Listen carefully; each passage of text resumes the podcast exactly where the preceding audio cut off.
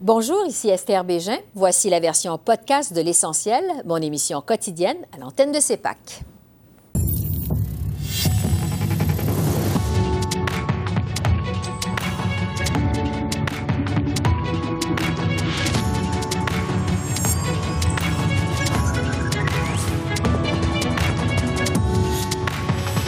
Ce soir, témoignage du député Michael Chong sur l'ingérence étrangère.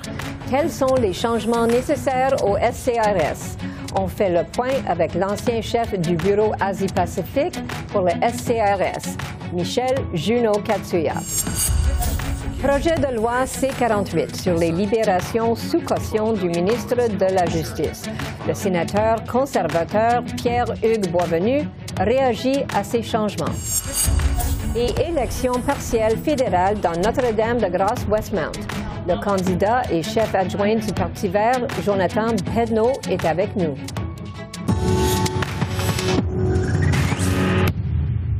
Bonsoir, Mesdames, Messieurs. Le député conservateur Michael Chong réclame des changements au SCRS pour que les députés soient informés s'ils font l'objet de menaces étrangères.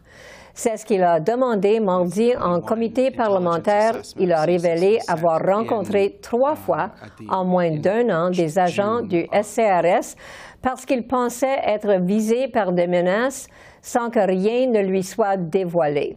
Rappelons qu'un diplomate chinois à Toronto a voulu intimider le député et sa famille en raison de critiques contre le traitement des Ouïghours par la Chine.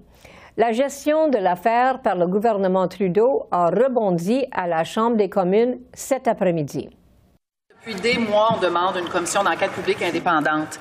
Des menaces contre des députés au financement de la Fondation Trudeau, tout ce qu'on entend justifie une enquête sérieuse. Le gouvernement nous dit qu'il agit. Comment? Avec ces nouvelles directives, le SCRS s'efforcera, dans la mesure du possible, à veiller, en temps opportun, pour peut-être informer, si nécessaire, les parlementaires de menaces. Wow! Je suis très rassurée. Franchement, le ministre croit-il vraiment que ces directives-là vont régler la question d'ingérence étrangère? Bravo! L'honorable ministre des Affaires intergouvernementales. Monsieur le Président, ma collègue sait fort bien que ces directives font partie d'un effort soutenu de notre gouvernement de contrer l'ingérence étrangère. Nous avons dit publiquement, le Premier ministre l'a dit la semaine passée, le ministre de la Sécurité publique l'a répété cette semaine, des menaces ou des ingérences qui impliquent les députés ou les parlementaires sont carrément inacceptables et nous avons pris des mesures qui s'imposent pour s'assurer que les agences de renseignement professionnelles vont prendre ça en main, vont travailler avec les députés et vont régler la situation comme il se doit. Pour en discuter, je retrouve l'ex-officier du SCRS et l'ancien chef du bureau Asie-Pacifique, Michel Juno Katsuya. Bonsoir. Bonsoir, Judy. Bon, alors, c'est à propos des commentaires de Michael Chong hier soir au comité. Il veut que le SCRS alerte un député s'il est la cible de menaces euh, étrangères et que les autorités avertissent aussi le président de la Chambre des communes. Qu'est-ce que vous en pensez de cette idée? Ouais, je crois effectivement qu'il serait d'à propos qu'un député qui est ciblé ou que sa famille est ciblée euh, soit prévenu euh, de la menace qui pèse sur euh, lui ou elle et ses proches. Dans cette perspective-là, il était la consigne à mon époque au SCRS effectivement d'aller prévenir non seulement le député ou la députée visée, son ou sa chef de parti et aussi le premier ministre euh, en poste à l'époque. Donc, il y avait beaucoup de personnes qui devaient être avisées de la chose, effectivement. Bon, alors la question est, c'est, on se demande pourquoi ça n'arrive pas comme ça maintenant. C'est une excellente question. Pourquoi tout d'un coup on a euh, cessé de faire cette pratique Bon, ce que j'ai pu observer, moi, dans les 30 dernières années, depuis le milieu des années 90, c'est qu'effectivement, euh, les informations étaient régulièrement passées au bureau du premier ministre ou du moins à son, euh, son, son, son, staff rapproché. Et euh, immédiatement, euh, habituellement, des actions étaient prises. Mais on a vu de l'interférence faite des fois par même le ministère des Affaires extérieures, des Affaires mondiales aujourd'hui. Mm-hmm. Euh, et c'était euh, au gré du, euh, du, du, du, premier ministre en poste de, de, de prendre action ou inaction. Alors, il y a peut-être, à travers le temps, euh, eu une pratique qui s'est instaurée où on a décidé de garder certaines informations pour soi-même, peut-être à des fins partisanes, et ce qui serait très dommageable dommage. Euh, et, c'est ça qui fait aujourd'hui qu'on est rendu dans une cacophonie où la culture de la sécurité est totalement dérisoire au Canada. Il faut vraiment corriger le tir et réinstaurer une culture de la sécurité nationale chez tous les députés, évidemment, à la tête euh, au gouvernement. Mm-hmm. Bon, aussi, M. Chong a dit que euh, les fuites qui ont été dévoilées par le Globe and Mail euh, sont arrivées parce que le système ne fonctionne pas bien et qu'il a fallu qu'un lanceur d'alerte agisse. Est-ce que vous pensez que c'est ça le cas? Oui, oui, je crois qu'on en est rendu là. Parce que dans les 30 dernières années, euh, je peux confirmer que depuis M. Mulroney jusqu'à M. Trudeau, tous les premiers ministres ont été informés des menaces euh, contre les députés ou contre le gouvernement ou contre le système démocratique. Tous les premiers ministres ont été compromis à un moment donné ou à un autre par des agents d'influence qui ont infiltré leur groupe euh, de, euh, et le processus de décision. Et tous les premiers ministres ont, à, une époque ou à une autre, n'ont pas pris les mesures nécessaires, soit pour des raisons personnelles, soit pour des raisons partisanes, ou soit simplement par manque d'intérêt.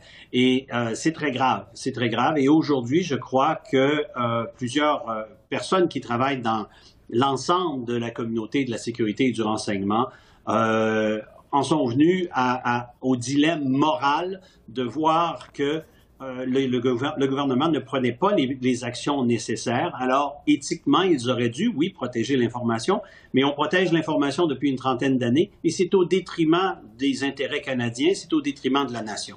Alors ici, pour le bien de la nation, je crois que le lanceur d'alerte a bien fait parce qu'on n'en parlerait pas aujourd'hui si ça n'avait pas été de ses fuites. Hmm. Alors, vous dites que c'est un problème qui existe depuis les années 80, depuis le temps de Brian Mulroney. Vous donnez des raisons. Vous dites que peut-être c'est des intérêts personnels ou la négligence, la partisanerie. Quelle est la raison la plus évidente, pensez-vous? Qu'ils ont ignoré toutes ces choses qui se passaient une combinaison principale de deux, de trois choses. Euh, intérêt personnel. Tous les premiers ministres avaient des intérêts personnels impliqués avec la Chine. Euh, partisanerie. Tous les premiers ministres ont joué avec l'information histoire de profiter de, de l'information. Et ultimement, à cause de l'ingérence d'agents d'influence qui sont rentrés dans, le processus décisionnel, qui sont rentrés dans le, pouvoir, ils ont été capables d'influencer les orientations euh, du pouvoir éventuellement et les, prises de décision. Ces trois éléments sont, à mon avis, euh, sine qua non dans, la compréhension aujourd'hui de ce qui se passe. Alors, quand vous dites des intérêts personnels euh, comme des intérêts de commerce, comme gouvernement, ou qu'est-ce que vous dites euh, vous, comme, vous parlez de commerce avec la Chine. Oui, oui, de, commerce personnel. On a vu euh, des premiers ministres qui ont favorisé euh, certaines entreprises particulièrement.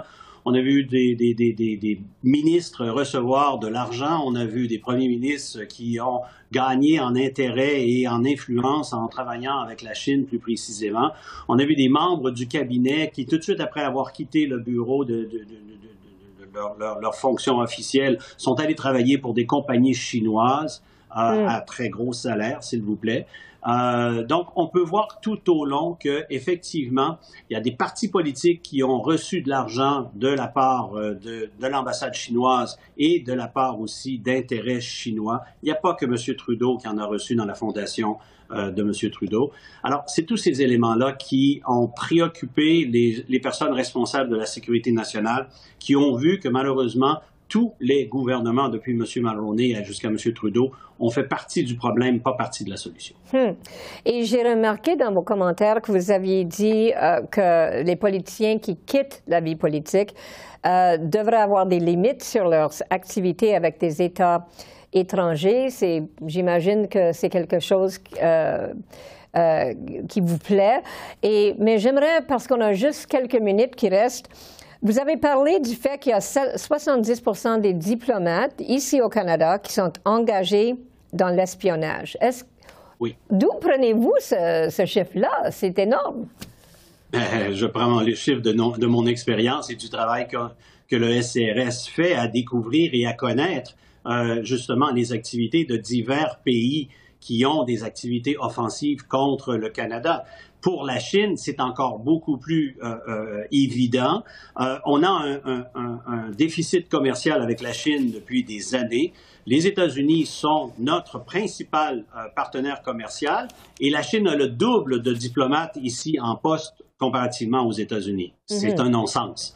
Euh, la plupart de ces diplomates ne sont pas ici pour remplir des fonctions diplomatiques, mais bel et bien pour euh, surveiller la communauté, infiltrer la communauté, intimider la communauté, développer des contacts soit dans le monde euh, corporatif, académique ou politique, afin de faire de l'ingérence, du vol de propriété intellectuelle et d'acquérir aussi de l'influence dans le processus décisionnel. Alors, il y a trop de diplomates c'est, il y a une iniquité avec le Canada qui a juste quelques diplomates en Chine. C'est totalement inéquitable et s'ils veulent avoir plus de gens, ben, il faut nous en donner plus en Chine aussi. Hmm. Alors, j'imagine que vous aimeriez si plus de diplomates euh, qui travaillent dans l'ambassade de Chine et les consuls sont expulsés. Vous, vous, vous euh, suggérez qu'il y en a bien trop?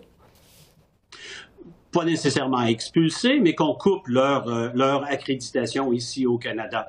Euh, on n'a pas besoin d'autant de, représentants chinois et chinoises. La communauté chinoise est à peu près un million de personnes à travers le Canada. C'est quand même important, mais ce n'est pas suffisamment gros pour, pour suggérer et euh, soutenir l'idée d'avoir autant de diplomates euh, chinois qui ne sont pas réellement des diplomates. La plupart, comme je le disais tout à l'heure, et je l'affirme encore une fois, sont ici pour faire des activités d'espionnage. Oh mon Dieu. Alors, euh, malheureusement, c'est tout le temps ce que nous, nous avons ce soir. J'ai beaucoup d'autres questions, mais peut-être à la prochaine fois. Alors, Monsieur Juno Katsu, je vous remercie beaucoup et bonsoir. À très bientôt, j'espère. Au revoir.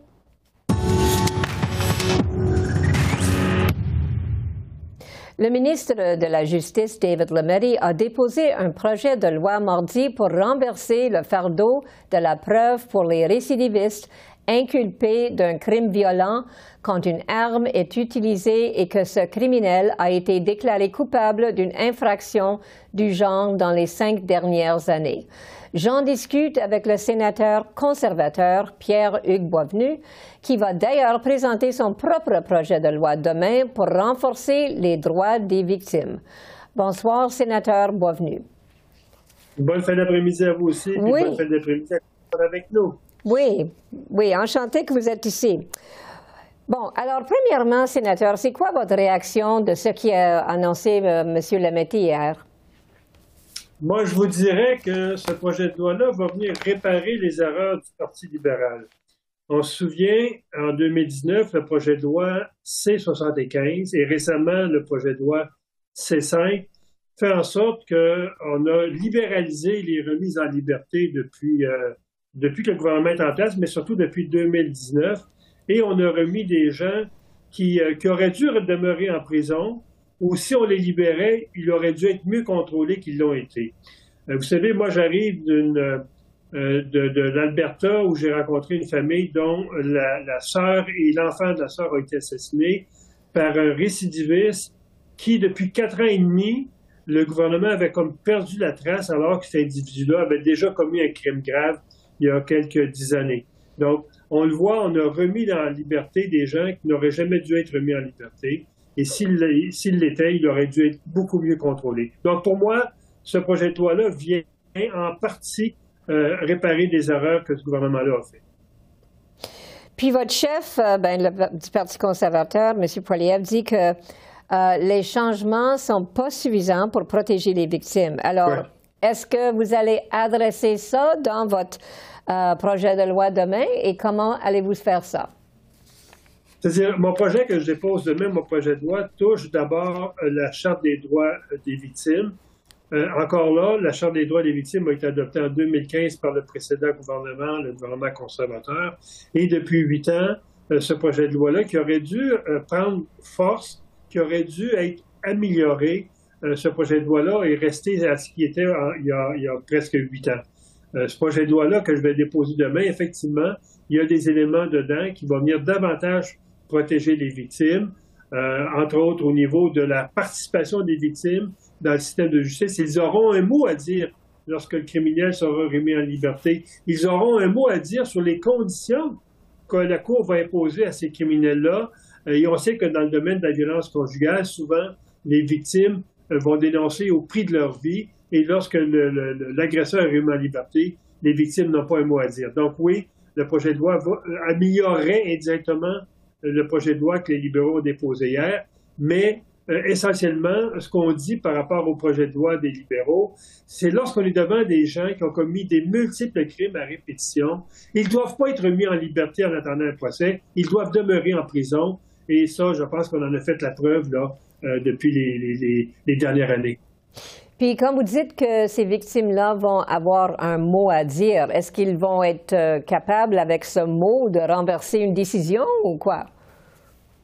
Bien, mon projet de loi va faire en sorte que lorsque l'individu est remis en liberté en attente de procès, euh, on sait que déjà, euh, il y a une députée libérale qui a fait adopter le projet de la loi C-233 qui va permettre, un exemple, le port du bracelet électronique. Mon projet de loi va plus loin que ça. C'est que les gens qui n'iront pas en procès, mais qu'on remet en liberté parce qu'ils ont signé une ordonnance de ne pas se rapprocher des victimes, bien, le juge pourra ordonner le port du bracelet électronique. Ce que le, projet de loi du gouvernement des libéraux ne fait pas. Euh, le projet de loi des libéraux ne fait que renverser euh, la démonstration de la preuve. Le fardeau va appartenir aux criminels maintenant pour dire euh, prouve-nous que tu n'es pas dangereux si on te remet en liberté. C'est tout ce que ce projet de loi-là fait. On devrait avoir dans ce projet de loi-là, si l'individu est vraiment dangereux, puis que la, la, justice prend un risque de le remettre en liberté, pourquoi qu'on lui imposerait pas le bracelet électronique comme on va le faire prochainement pour ceux qui sont les agresseurs dans le domaine de la violence conjugale? Hmm, OK. Alors, j'aimerais vous euh, poser une question à propos de ce que disent les libéraux, que vraiment votre approche euh, ne fait rien pour régler la surreprésentation des Autochtones et des Noirs dans les prisons. Alors, qu'est-ce que vous répondez à ce mm-hmm. critique-là? Moi, je trouve, je trouve que les libéraux se servent trop facilement de la cause des Noirs et de la cause des Autochtones pour faire avancer le projet de loi. Ils l'ont fait un exemple pour le C5. Hein. On sait que le C5, on abolit beaucoup de sentences minimales dans le domaine des agressions sexuelles, dans le domaine de la violence conjugale. Et maintenant, beaucoup de ces criminels-là sont retournés chez eux pour euh, écouler leur sentence. Et on devait, effectivement, on a justifié ce projet de loi-là parce qu'il y avait trop d'Autochtones en prison. C'est bizarre, mais les 12 derniers cas au Québec, les individus qu'on a retournés chez eux, surtout dans le domaine de la violence conjugale et des agressions sexuelles, c'est tous des Blancs comme vous et moi. Alors, où est le raisonnement du ministre Lametti qui dit on veut réduire les, Autochtones qui sont en prison, alors que les gens qui ont bénéficié de la loi C5, ce sont des Blancs? C'est une justification qui ne tient pas la route. Ce projet de loi-là a absolument été accepté pour vider nos prisons, euh, nos pénitenciers au Canada. Alors, mais une question importante, mais il ne nous reste pas beaucoup de temps. Mais est-ce que vous croyez dans la réhabilitation, vous, sénateur?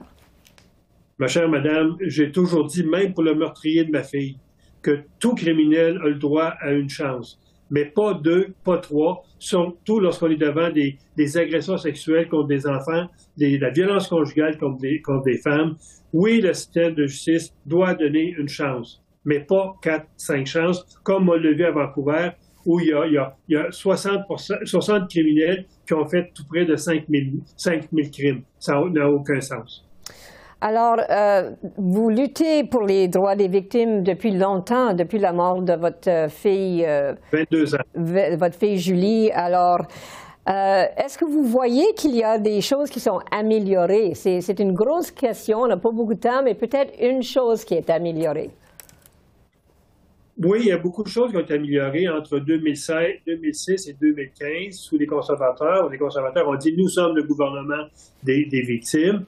Mais lorsque les libéraux sont arrivés au pouvoir en 2015, ce qu'on a observé surtout, c'est que les criminels ont bénéficié d'une largesse de la part de ce gouvernement-là. Et la preuve, c'est que nos, nos pénitenciers fédéraux, qui ont toujours eu, bon an, mal an, une quinzaine de mille personnes incarcérées, maintenant, on va être en deçà de 12 000. Et on retrouve maintenant beaucoup plus de criminels dans la société, suivis par le système euh, qu'on avait auparavant.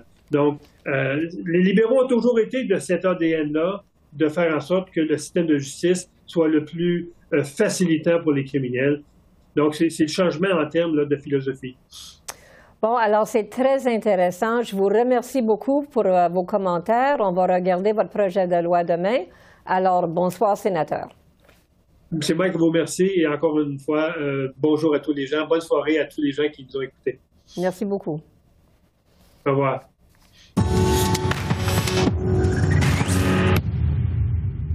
Le premier ministre Justin Trudeau a annoncé dimanche que des élections partielles se tiendront dans quatre comtés le 19 juin, dont Notre-Dame-de-Grâce, Westmount à Montréal. Jonathan Pedneau, chef adjoint du Parti vert, se présente dans ce comté. Bonsoir, Monsieur Pedneau.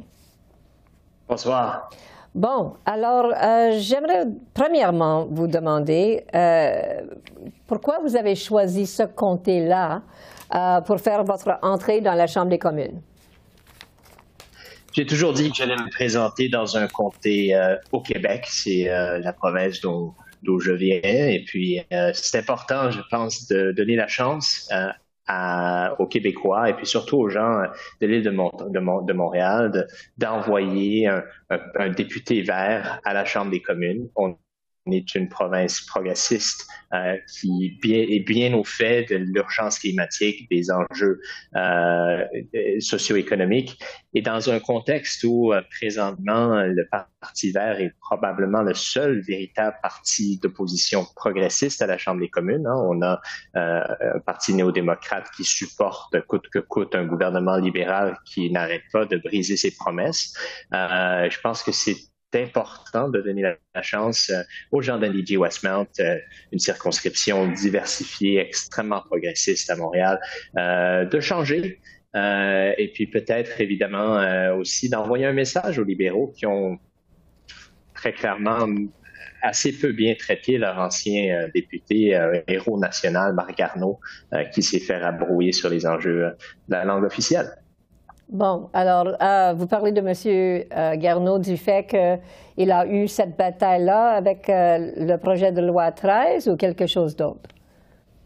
Oui, bien évidemment, on a un, parti libéral qui est très prêt à accepter l'argent et les votes des gens de NDG Westmount, une circonscription qui a été loyale envers le Parti libéral et malheureusement, on a un Parti libéral qui n'est pas loyal envers les gens de NDG Westmount, qui n'est pas prêt à, à recevoir et écouter les préoccupations euh, des citoyens ici, notamment envers ces 13. Hein. On a une contestation euh, des contestations importantes euh, sur le plan judiciaire et social vis-à-vis de la loi 96, passée ici au Québec avec l'utilisation euh, à mes yeux, inquiétante euh, et préemptive de la, de la clause d'un obstant, la clause dérogatoire. Euh, et, et on a eu un député, M. Garneau, encore une fois un héros national, un poids lourd du cabinet qui s'est fait rabrouer, qui se faisait pas écouter et qui a, bon, qui a pris la décision de quitter la politique après, évidemment, plusieurs années à servir sa communauté. moi, je pense que c'est un message assez euh, décevant que les libéraux auront envoyé aux gens d'NDG Westmount, comme ils le font d'ailleurs à tous les Canadiens qui ont voté pour eux euh, en pensant voter pour un parti progressiste qui se préoccupe de l'environnement, qui se préoccupe des inégalités sociales et qui se préoccupe euh, du futur de notre pays. un gouvernement qui, malheureusement, encore une fois, a brisé ses promesses de manière Mais bon, ça semble pas empêcher les néo-démocrates de les supporter. Euh, nous, on le fait pas et on va continuer à être une voix critique, euh, indépendante et forte au Parlement, comme euh, le font mes collègues Elisabeth May et Mike Morris. OK. Alors, j'imagine de ce que vous dites que vous partagez les mêmes inquiétudes de M. Garneau à propos du projet de loi 13, mais les élections, c'est le 19 juin. Le projet de loi est presque rendu au Sénat. Alors, euh, on dirait que peut-être c'est trop tard pour cette bataille-là. Ben, c'est évident que c'est euh, convenient, euh, pour euh, le premier ministre Trudeau d'appeler les élections un peu aussi tard que ça, parce que je pense que euh, c'est clair que les gens de Midi Westmount, comme de plusieurs circonscriptions sur l'île de Montréal, sont inquiets justement par rapport au projet de loi C13 pour être clair, je suis francophone, moi, et la question des langues officielles, la question de l'appui au français est très importante et proche de mon cœur. Ceci étant, euh, je suis aussi un activiste des droits de l'homme. Je suis quelqu'un qui a travaillé en zone de conflit pendant 14 ans, qui a vu comment les États euh, peuvent euh, rabrouer et, et, et les gens, les droits des gens. Euh, et c'est pour ça qu'on a une charte canadienne des droits et libertés. Et c'est pour ça que c'est si important de s'assurer qu'elle soit pas abusée ou qu'elle soit qu'on n'en déroge pas d'une manière euh, abusive, comme euh, euh, semble vouloir vouloir le faire certains gouvernements provinciaux. Là, ici au Québec, on a eu deux projets de loi, la loi 21, la loi 96, qui ont été passés euh, en utilisant cette clause-là. En Ontario, on a un gouvernement conservateur qui a menacé de l'utiliser pour euh, euh, faire taire euh, les, les, syndicats.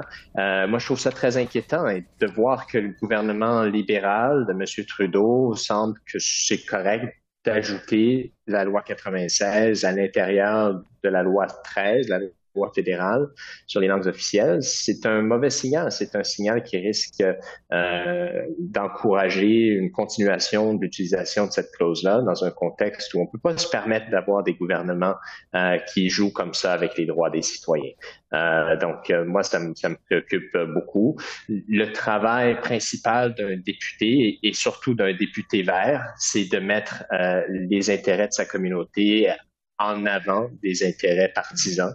Mm. Euh, euh, on, donc, euh, donc c'est très clair que bon, moi, si j'avais été au Parlement à ce moment-là, j'aurais adopté une position très similaire à celle de M. Garneau, mais je me serais pas fait taire et rabrouer par mon caucus. Hmm.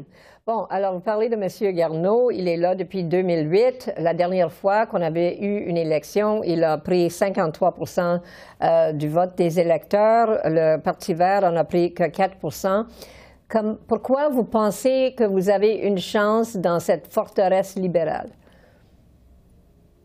Déjà, l'idée des forteresses, c'est un peu de prendre les gens pour acquis. J'ai l'impression que le Parti libéral le fait euh, de manière fréquente ici, notamment ici dans NDG Westmount. C'est pratiquement comme si on se disait, ah, c'est acquis d'avance. Euh, la, bon, la candidate libérale, Mme Gainey, sera la prochaine députée. Euh, c'est un peu comme si on enlève toute capacité de réflexion puis de, de, de puis d'ailleurs un désir de changement que je sens, moi, sur le, sur le, sur le terrain ici dans NDG Westmount. C'est comme si on enlève ça de la population en disant, bon, c'est acquis d'avance, euh, on n'a pratiquement même pas à faire d'élection. Nous, on croit dans la démocratie, on croit dans l'importance de présenter nos idées, euh, des candidats forts dans toutes les circonscriptions. Euh, et c'est ce qu'on fait ici dans NDG Westmount.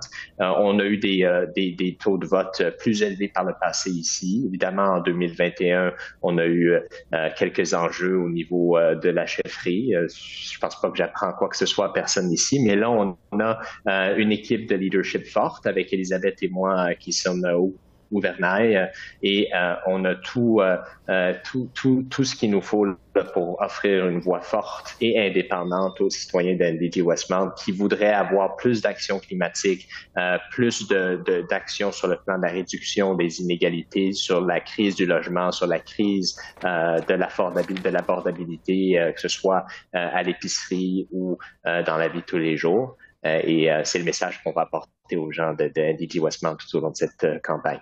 Bon, alors euh, vous êtes bien préparé, c'est évident. Alors, je vous, souhaite euh, bonne chance euh, dans l'élection pour le 19 juin.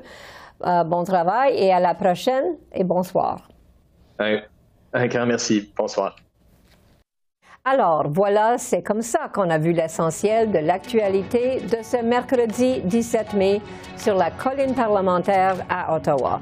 Julie Van Dusen qui vous remercie d'être à l'antenne de CEPAC, la chaîne d'affaires publiques par câble. Bonne fin de soirée et à demain.